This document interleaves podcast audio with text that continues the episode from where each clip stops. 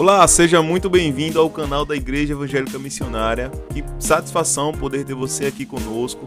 Você vai ouvir agora uma mensagem daquilo que compartilhamos, daquilo que o Evangelho de Jesus tem nos ensinado e queremos te abençoar com essa palavra. Então, ouça a mensagem do Evangelho e seja edificado, seja amado, seja confrontado, mas que tudo isso seja para a glória de Deus, pelos interesses de Cristo e para o bem do mundo. Amém? Então, seja abençoado com essa palavra.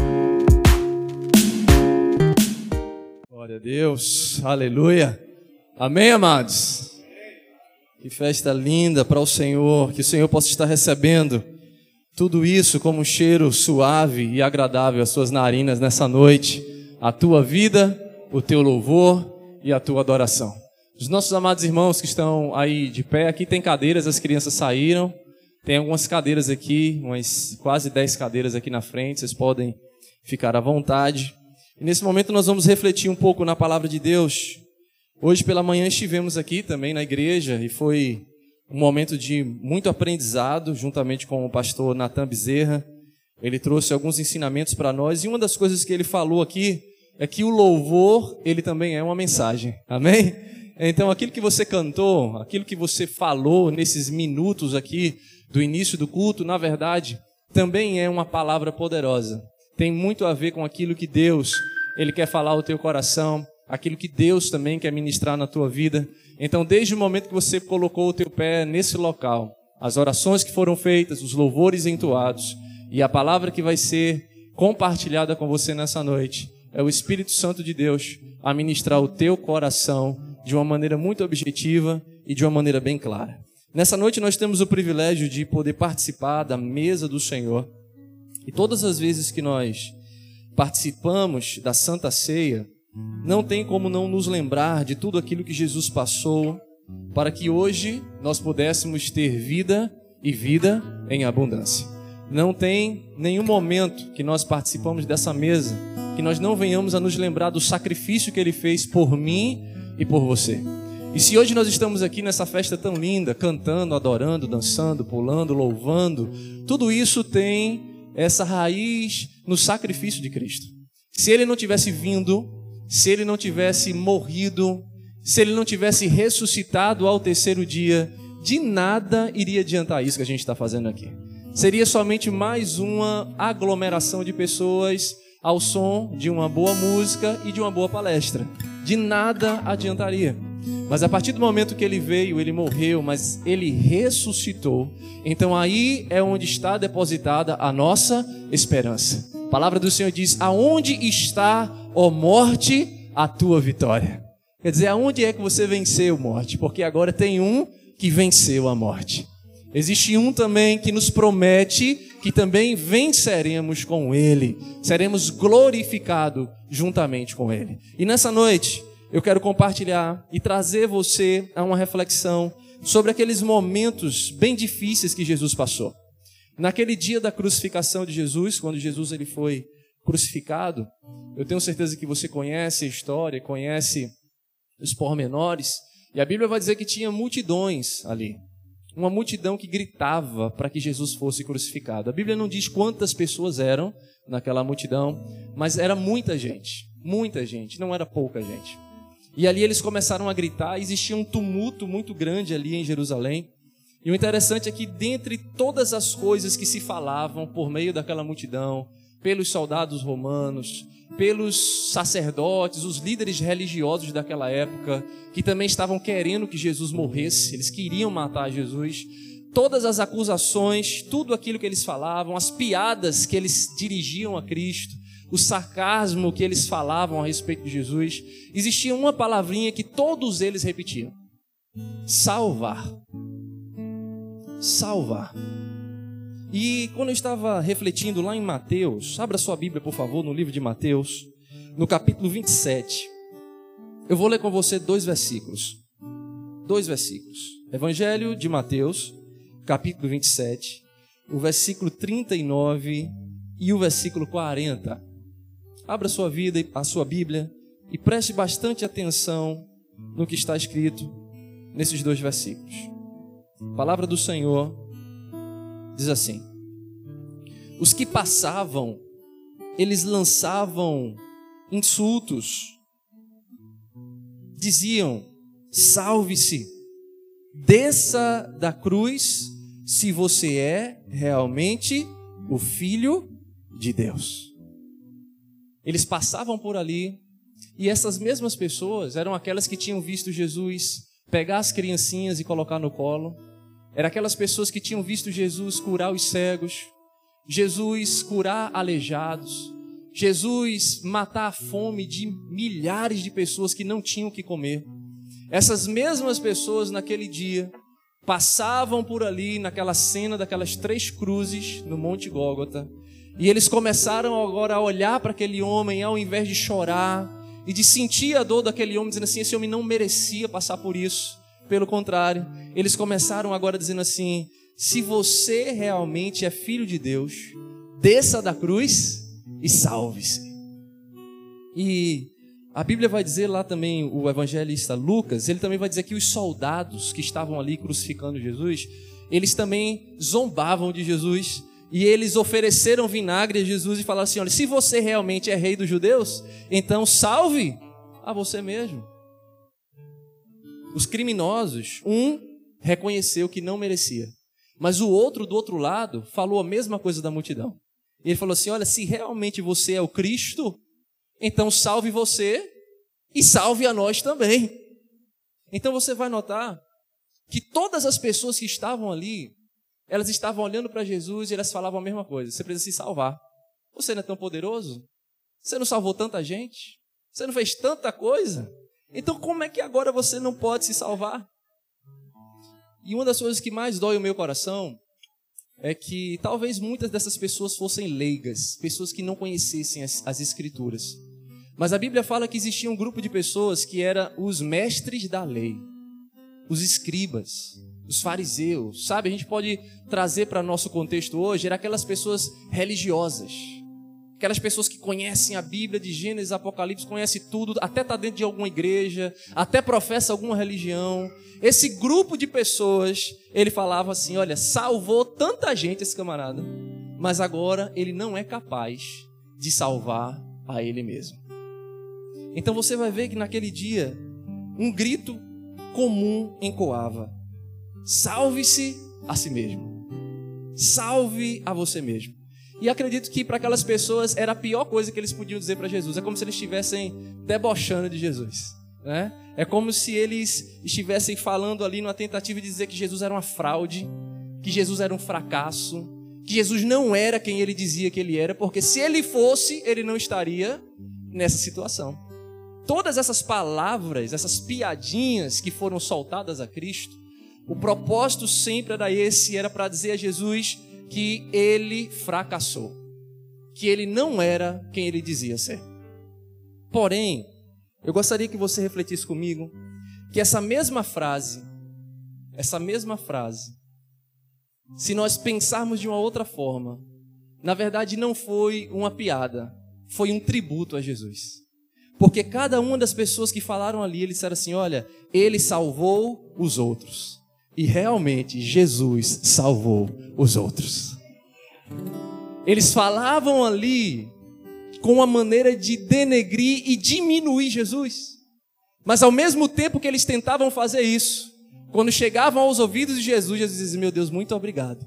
Porque até os meus inimigos entenderam que eu salvei os outros. Eu salvei, aleluia. Eu vim para salvar aqueles que se estavam perdidos. Ele salvou Pedro, ele salvou João, ele salvou Tiago de viver uma vida somente para o trabalho, trabalhando, trabalhando, achando que a vida era somente aquilo, mas aí Jesus vem e passa, ei, me siga porque eu vou fazer vocês pescadores de homens. Aleluia.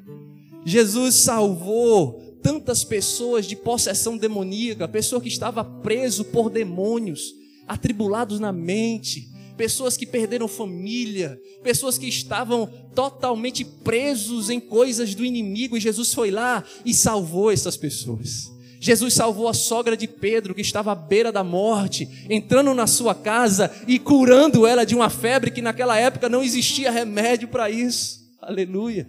Jesus salvou Zaqueu e salvou Mateus da usura, do roubo, de viver uma vida roubando os outros para si próprio. E Jesus foi lá e salvou esses homens. Aleluia! Jesus salvou a filha de Jairo, uma criança que iria morrer de maneira prematura, tão novinha. Mas já Jesus chegou lá e salvou aquela criança. Então, na verdade, enquanto aquelas pessoas estavam tentando ridicularizar Jesus, Jesus estava dizendo: realmente, vocês entenderam que eu vim para salvar os outros. E Jesus veio, aleluia, não foi para criar uma nova religião, mas ele veio para nos salvar. Ele veio para salvar você que está aqui nessa noite, porque essas palavras desses homens resumiram bem a vida de Jesus. Jesus veio para cá, não foi para salvar ele mesmo, mas Jesus veio aqui para salvar a mim e a você. Ele veio aqui, aleluia, para salvar o povo dos seus pecados. Lá em Mateus capítulo 1, versículo 21 vai dizer isso. Ele salvará o seu povo dos seus pecados. Quantos de vocês aqui precisam ser salvos dos seus próprios pecados? Eu preciso ser salvo dos meus pecados. Todos os dias, como aquela música de Tales, que todo mundo gosta, né? Todo dia o pecado vem, me chama. Todo dia as propostas vêm, me chamam.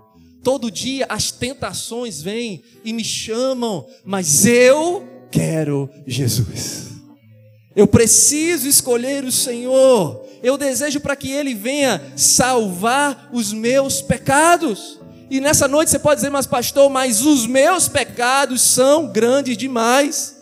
Você não tem noção de quem fui ou de quem ainda está sendo essa pessoa. Eu estou numa situação terrível, preso, envergonhado, mas a palavra do Senhor diz lá no livro de Lucas, capítulo 10, versículo 19, que ele veio buscar e salvar aqueles que estavam perdidos. Então não importa se você hoje se encontra perdido.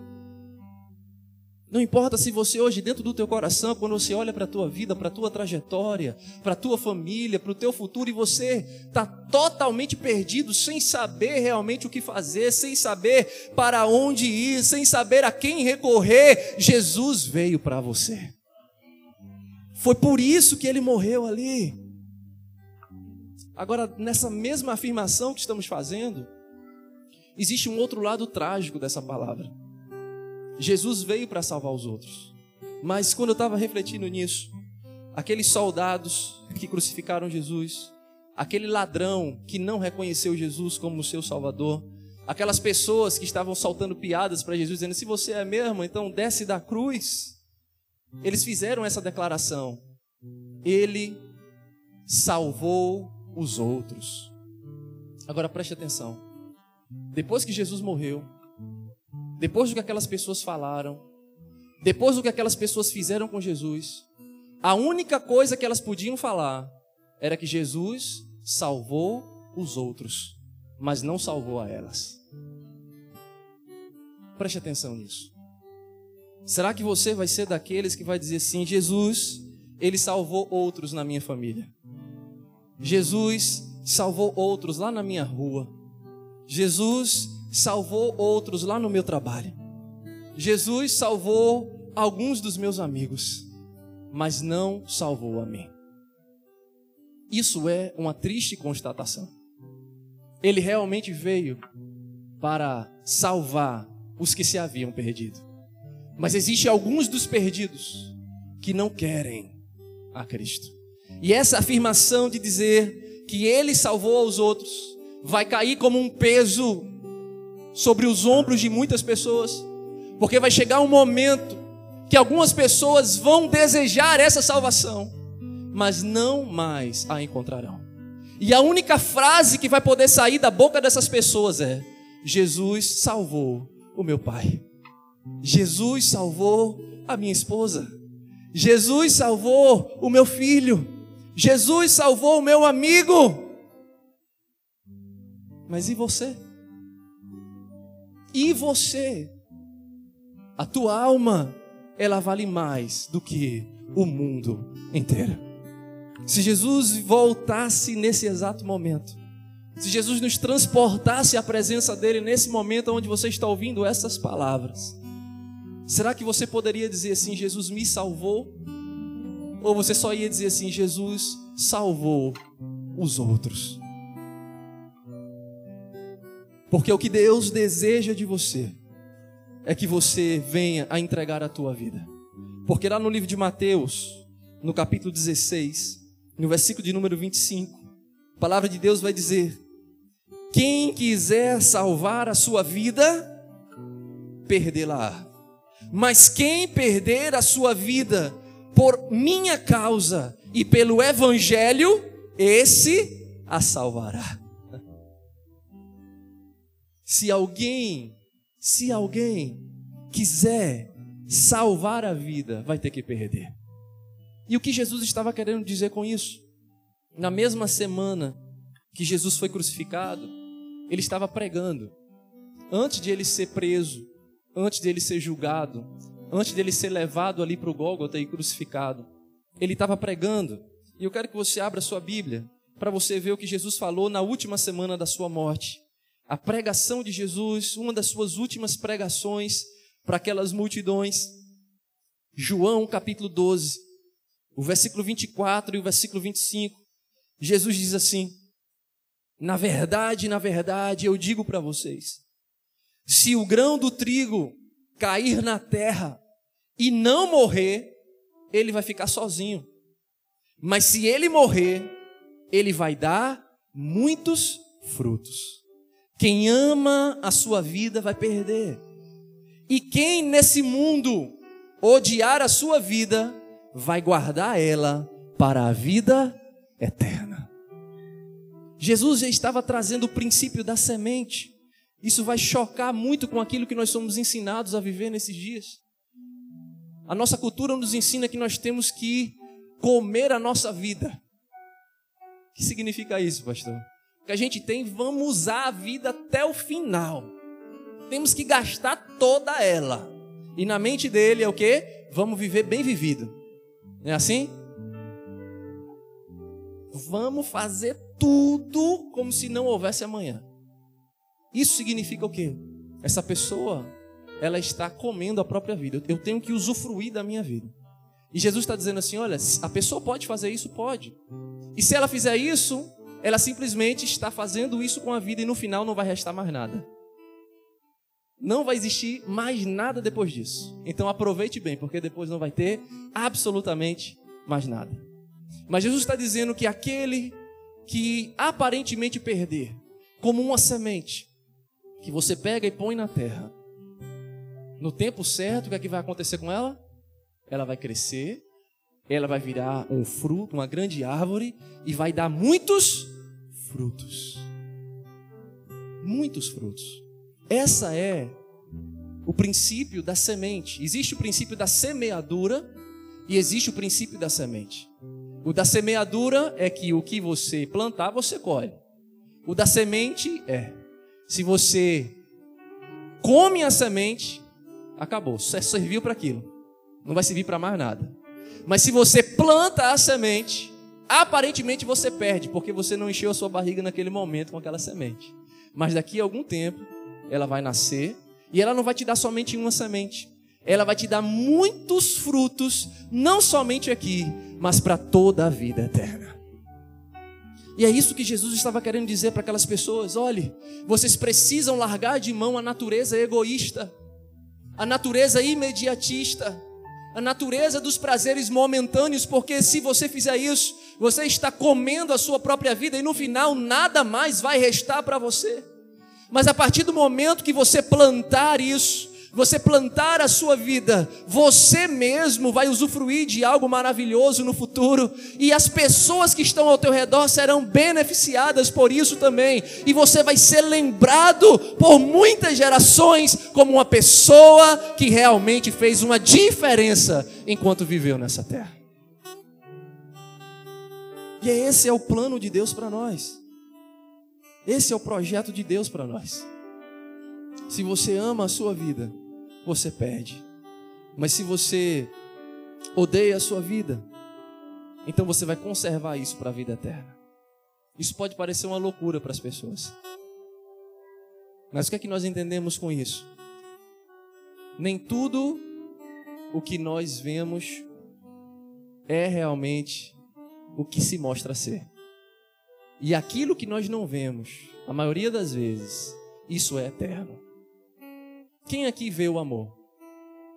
Quem aqui já viu o amor? Quem aqui já pegou o amor, deu, tomou um gole dele ou comeu? Ouviu ele andando na rua, deu um abraço, ei amor, que saudade de você. Quem aqui já viu? Mas quem quer o amor? Quem quer amor na vida? Levante a mão, eu quero quem, quem quer isso na vida? Ué, mas vocês nunca viram, hein? Como é que vocês querem?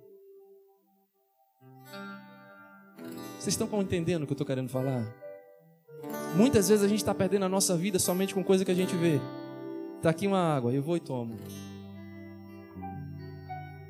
Se eu tomar todinho aqui, acaba. Quando eu tiver sede de novo e vier pro copo, não vai ter mais.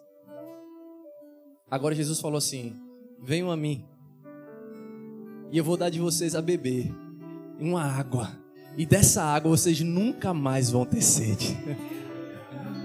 Você consegue entender que quando nós começamos a entender as coisas de Deus, não é somente com as coisas que nós vemos, mas Ele providencia para nós até aquilo que nós não vemos, mas precisamos. A paz nós não vemos, mas precisamos. A alegria nós não vemos, mas necessitamos. O amor nós nunca pegamos, mas queremos.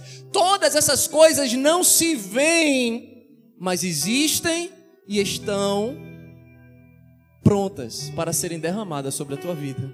A partir do momento que você disser, Senhor, eu quero lançar a minha vida em tua presença. E o que eu acho lindo de Jesus é que Jesus era diferente de muitas pessoas que pregam. Jesus ele não só pregava e pedia que as pessoas fizessem. Jesus pregava e ele mesmo era o exemplo do que ele falava. Então, nessa mesma semana que Jesus foi pego e preso, ele estava pregando essa mensagem. Mas ele mesmo foi o exemplo da semente. E aquelas pessoas que estavam falando para ele: Ei, desce e salva você mesmo. Ele falou: Rapaz, sabe de nada, inocente. Eu estou morrendo aqui, mas tu não sabe o que me aguarda quando eu levantar. Tu não tem ideia do que vai acontecer quando eu sair daquele sepulcro. Aleluia! Você só está vendo agora. Você só está enxergando agora. Mas eu estou enxergando o que vai acontecer depois. Aleluia! E o que Deus está esperando de você é que você pare de viver uma vida enxergando somente aquilo que acontece na tua frente. Eu e você não conseguimos enxergar um palmo na nossa frente. Nós não conseguimos. Nós somos surpreendidos todos os dias. A gente acha que conhece alguém, chega uma notícia: ah, Fulano, eu não acredito. Mas você não achava que conhecia? O que aconteceu aquilo? Meu Deus, eu não acredito. Aconteceu. Você acha que sabe e vê, você não sabe de nada. Desculpe ser tão direto. O que Jesus está querendo dizer para você é o seguinte: você precisa parar de viver dessa maneira. Todo mundo aí fora vive desse jeito. E é por isso que está todo mundo perdido e não sabe por que está perdido. E eles acham que se acharam, mas andam como cegos na noite, tropeçando e caindo e andam por tentativas e fracassos. Eu vou tentar para ver, fracasso. Agora eu vou achar que isso vai dar certo. Eles vivem em tentativas e fracassos. Deus não nos chamou para viver de tentativas e fracassos. O Senhor nos chamou para viver de vitória em vitória e de glória em glória. Aleluia! O Senhor nos chama para sermos como a semente que para o mundo aparentemente está morta, mas quando brotar, brotará dando frutos para a vida eterna. E eu me recordo do momento que Pedro chegou para Jesus e falou assim: Jesus, a gente deixou tudo para te seguir. Abandonamos tudo, Jesus. Oh, eu era pescador, abandonei o barco, abandonei minha profissão, abandonei todo mundo, larguei, estou aqui seguindo, te servindo. O que é que eu vou ganhar com isso? Que legal que Pedro ele era sincero, né? Os discípulos eram sinceros. Eles chegavam para Jesus e falavam logo: Senhor, o negócio é esse aqui. O que é que eu vou ganhar? Perdi tudo, larguei tudo, e aí? E aí o Senhor fala assim: Olha, eu digo para vocês que aqui vocês vão ganhar muito mais parentes, muito mais casas, muito mais mães, muito mais irmãos. Vocês vão ganhar muito mais coisas aqui e na eternidade, muito cem vezes mais. Muito mais. Jesus mente? Então, muitas vezes nós estamos vivendo vidas miseráveis, perdão da palavra, mas é a verdade. Vidas de sobras. Talvez não seja em todas as áreas da sua vida. Talvez em algumas áreas você esteja bem, graças a Deus. Mas em outras áreas da sua vida você está vivendo de migalhas, de sobras. Querendo só que sobrasse alguma coisa. Quem sabe um pouquinho de atenção, um pouquinho de amor, um pouquinho de alegria, um pouquinho de afeto quando alguém lembrar.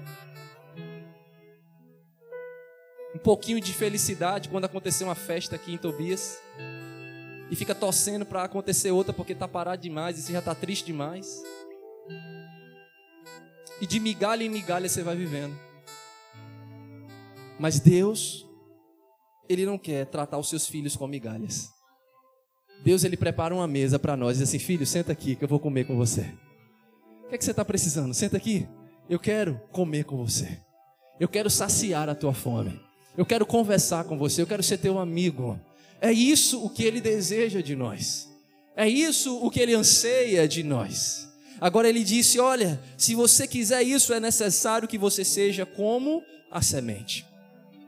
E aí ele falou: Eu vou dar o exemplo para vocês. Eu não vou pedir algo que eu mesmo não vá fazer. E ele foi lá, padeceu uma morte e uma morte de cruz.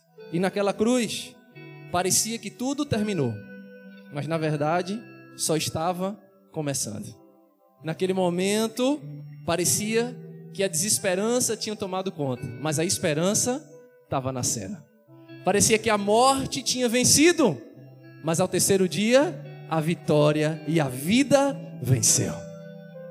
Então, o que é que Deus ele quer falar para você hoje? Naquele dia, quando ele não se salvou, ele morreu para salvar você.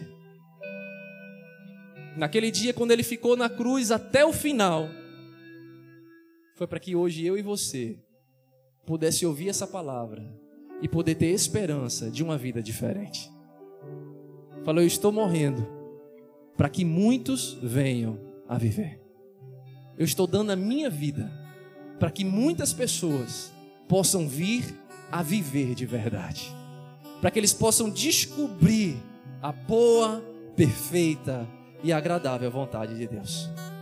Então ele se sacrificou por você.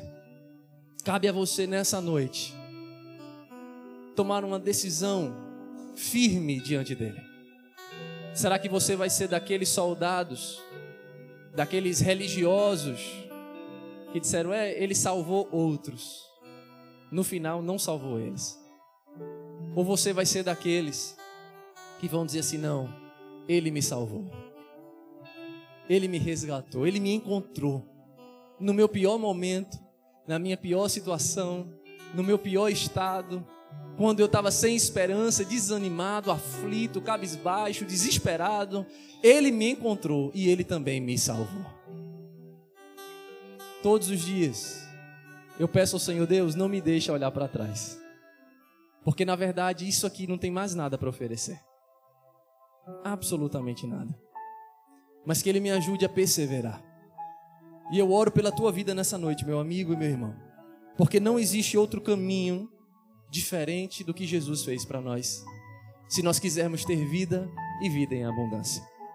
E como eu falei aqui na quinta-feira passada, quem veio estudar um pouco a Bíblia com a gente, eu falei que não se tratava de criar uma religião, porque às vezes fica uma briga tão grande de qual é a religião certa, a igreja que Jesus deixou e tanta coisa. É tanta briga de gente orgulhosa, me perdoe a palavra.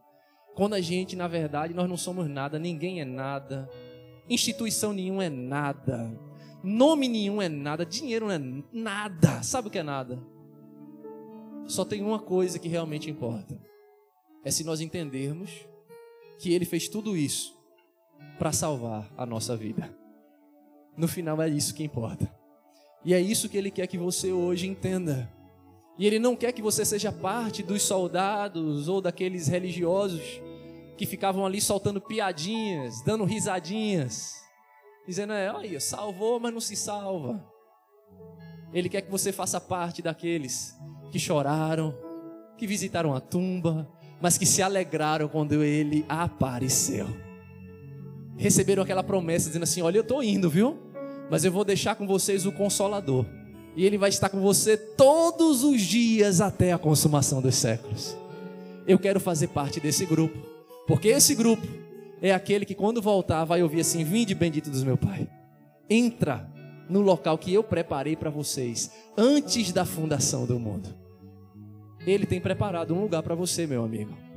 Agora cabe a você hoje tomar uma postura e dizer: Jesus, eu quero, eu quero que tu me salve, que tu me salve de mim mesmo, dos meus maus pensamentos, dos meus desejos errados, que às vezes eu tenho tantos, dos meus projetos que muitas vezes não são tão bons. Me salva de mim mesmo, Senhor. A gente às vezes costuma ter um medo muito grande de um ser chamado Satanás, e tem gente que não gosta nem de falar no nome dele. Mas eu vou dizer para você que ele não pode fazer nada com a gente se Deus não deixar. Por isso que a gente não tem que ter medo nenhum. Ele não pode tocar em ninguém se Deus não deixar. Ele não é Deus. Diferente do que muita gente acha. Só tem um Deus. E esse Deus, ele é bom e maravilhoso. Amém? Agora, Jesus e a palavra do Senhor vai dizer: nós temos que ter medo, sim, de um que pode tanto matar como jogar a alma no inferno. E quem é esse? É Deus. Só que ele não deseja isso. Por isso que ele enviou o filho. Falou assim: Olha, eu estou enviando meu filho. Para que todo aquele que nele crê não pereça, mas tenha a vida eterna. Então Jesus veio para salvar você de você mesmo. Não é de mais nada, não. Jesus veio salvar você de você mesmo. Porque muitas vezes são, é o teu próprio coração que te leva para situações tão difíceis. São as tuas próprias vontades que te levam para caminhos que não são bons. E Jesus veio para salvar você do teu próprio coração. Então que nessa noite, se você consegue ouvir a voz dele de maneira tão suave aí no teu coração hoje, eu orei muito para que Deus pudesse trazer uma palavra para vocês nessa noite. Não tinha ideia de que quem estaria aqui. Mas a única coisa que eu sei é: Deus não quer que você, meu amigo, no final da sua trajetória, a única coisa que você possa falar é que ah, Deus salvou meu filho, Deus salvou minha filha, Deus salvou minha mãe, mas você tenha se perdido. Ele quer que você no final diga assim: Deus, muito obrigado, porque tu me salvou. Muito obrigado porque tu me encontrou. E muito obrigado, Senhor, porque mesmo eu, pecador, falho, todo errado, cheio de defeito, tu me amou mesmo assim, Senhor. E é isso que o Senhor tem para a tua vida nessa noite. Eu peço que você fique de pé em nome de Jesus. Eu convido o ministério de louvor nesse momento. Eu gostaria que, enquanto nós louvamos, você possa pedir a Deus a força que você precisa para você dizer: Deus, eu quero ser salvo, só não sei como é que eu vou fazer isso daqui para frente, Senhor, mas eu quero. E eu tenho certeza que Deus ele conhece o teu coração. E eu só estou vendo os rostos aqui nessa noite. Eu não tenho a mínima ideia como é que está o teu coração, nem a tua mente, nem a tua alma. Eu não sei o que foi que te trouxe aqui hoje. E nem qual foi a expectativa que você tinha quando subiu aqui. A única coisa que eu sei é que tem um Deus que conhece você, trouxe você aqui e falou: Tiago, você vai falar isso hoje. Sabe quanto tempo eu tinha essa mensagem preparada? Desde 2016. Sabe quantas vezes eu preguei? Nenhuma. E ele falou assim: porque lá em Tobias Barreto, em 2022, vai ir alguém que vai precisar saber disso. E é lá que você vai falar. E eu tenho certeza que tem alguém aqui hoje que está dizendo assim: Deus, eu quero que tu me salve. Eu não quero ser daquelas pessoas que vão dizer assim, no final, quando já não tiver jeito, meu Deus, salvou minha amiga, foi.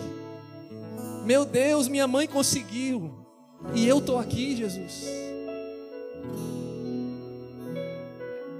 Não queira ser desses em nome de Jesus. Diga, Deus, eu quero que tu me salve. E não se importe. Ah, mas isso vai ser tão difícil, pastor. Ele falou: Olha, eu vou estar com você todos os dias. É a promessa dele. E nessa noite, enquanto a gente louva o Senhor, você vai ter a oportunidade de poder dizer: Deus, eu preciso que tu me salve. Eu preciso que tu venha até mim, Jesus, e me ajude, porque eu sou dependente de ti.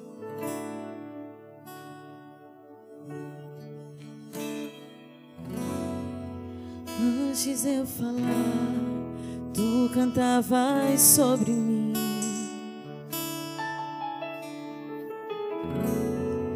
Tu tens sido tão, tão bom pra mim.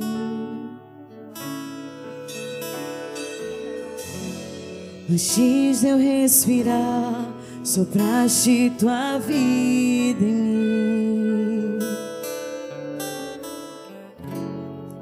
Tu tens sido tão, tão bom pra mim. Oh, impressionante, infinito, ousado amor de Deus. Oh, que deixas noventa e nove só pra me encontrar. Não posso comprá-lo, nem merecê-lo. Mesmo assim se entregou. Oh, impressionante, infinito, ousado amor de Deus. Oh, oh, oh.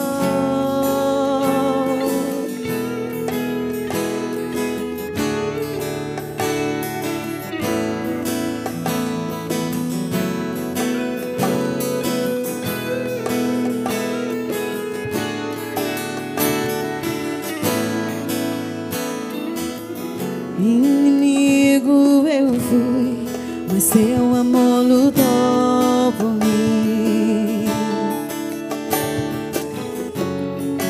Tu tens sido tão, tão bom pra mim.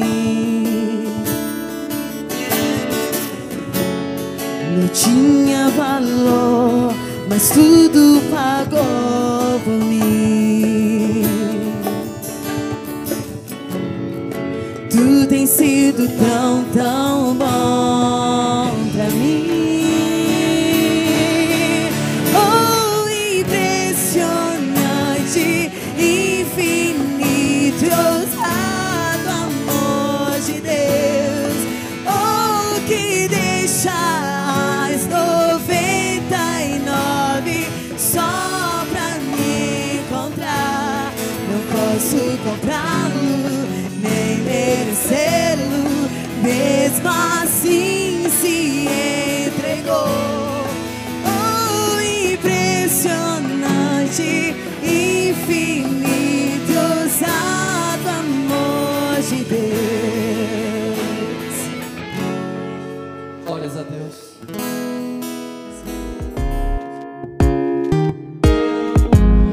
Muito obrigado por nos ouvir, por chegar até aqui ao fim dessa mensagem. Deus te abençoe, te guarde e que essa mensagem possa te ensinar para a vida. Forte abraço!